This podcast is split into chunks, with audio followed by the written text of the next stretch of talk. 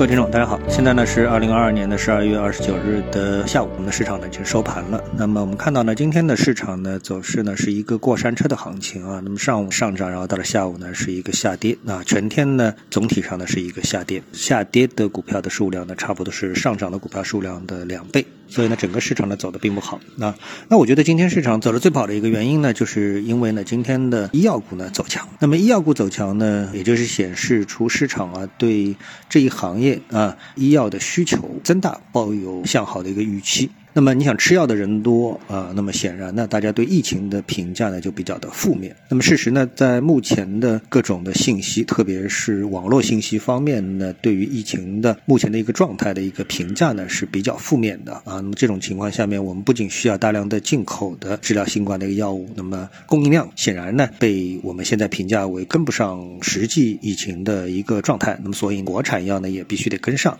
所以呢对于国产药的需求呢是大大的增加。那么想到市场。差不多就是形成了这样的一个预期，使得今天这个板块的上涨。那这一板块的上涨，实际上对于整体的大盘的影响呢是负面的啊。所以市场走出这样一个结构呢，我觉得呢也是比较正常。但是总体上呢，我们看从市场的结构而言啊，我们来观察上证指数的话呢，那现在呢基本上是构筑的一个下调的一个 B 浪。那么这个 B 浪呢延续的时间越长啊，最终呢它的失败的可能性呢就越大。那我个人呢还是倾向于呢这个 B 浪呢将会是一个失败的一个 B 浪。那那么随着时间的推移，大家对疫情的恐慌心理呢，一定是在逐步的消退的过程当中，而且呢，各种资源呢也一定能跟上，那最终呢，逆转市场对疫情评价的一个负面的态度，那这个呢，我认为应该是最大概率的一个事情。好，那接下来我们来谈一个新闻啊，这个新闻呢，我觉得对于我们在市场当中选择投资的风格啊，也是有比较大的帮助啊。据统计，今年市场表现最好的汽车股是什么？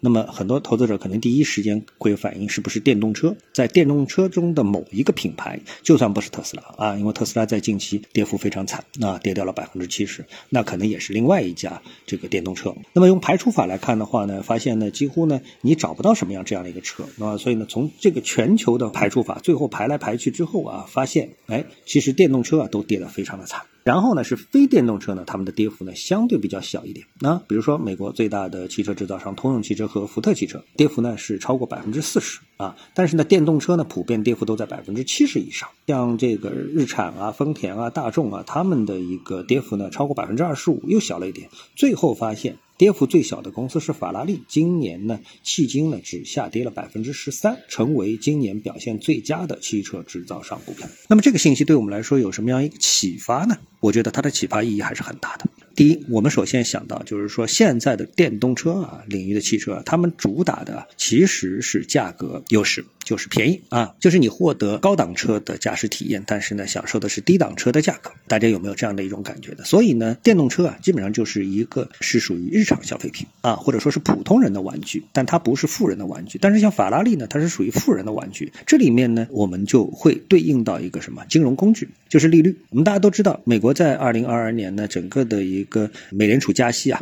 是迅猛。那迅速而猛烈的这个加息，那么加息对谁影响大？当然是对普通消费者影响大，因为普通消费者，我们看到像美国房地产市场受到了重挫，然后呢就是消费品市场，特别是这种耐用消费品市场，也就是说你是要通过贷款来购买的，那么首当其冲的就是汽车，而这种汽车呢，越是普通消费者，虽然它总体的价格越便宜，但是他们更多的会运用贷款工具来购买这种。消费品对吧？但是呢，像法拉利啊，你听说过贷款买法拉利的吧？啊，这是极少数啊，极少数人才会贷款买法拉利。也就是说，只有对于这种奢侈品啊，全额购买奢侈品的这种富裕阶层，才会根本不在乎这个利率的一个波动。所以呢，这个呢，其实跟我们在前次的节目当中啊所谈到的中国的超额储蓄的这个问题呢，其实是一脉相承的啊。也就是说，大部分的普通人，他们更容易受到利率波动的一个影响。而只有少部分的在资金方面非常宽裕的人，他们其实对资金的波动啊就没有这么敏感，因为不会影响他们的生活水平啊、生活水准，呃，以及他们对财富的一个看法。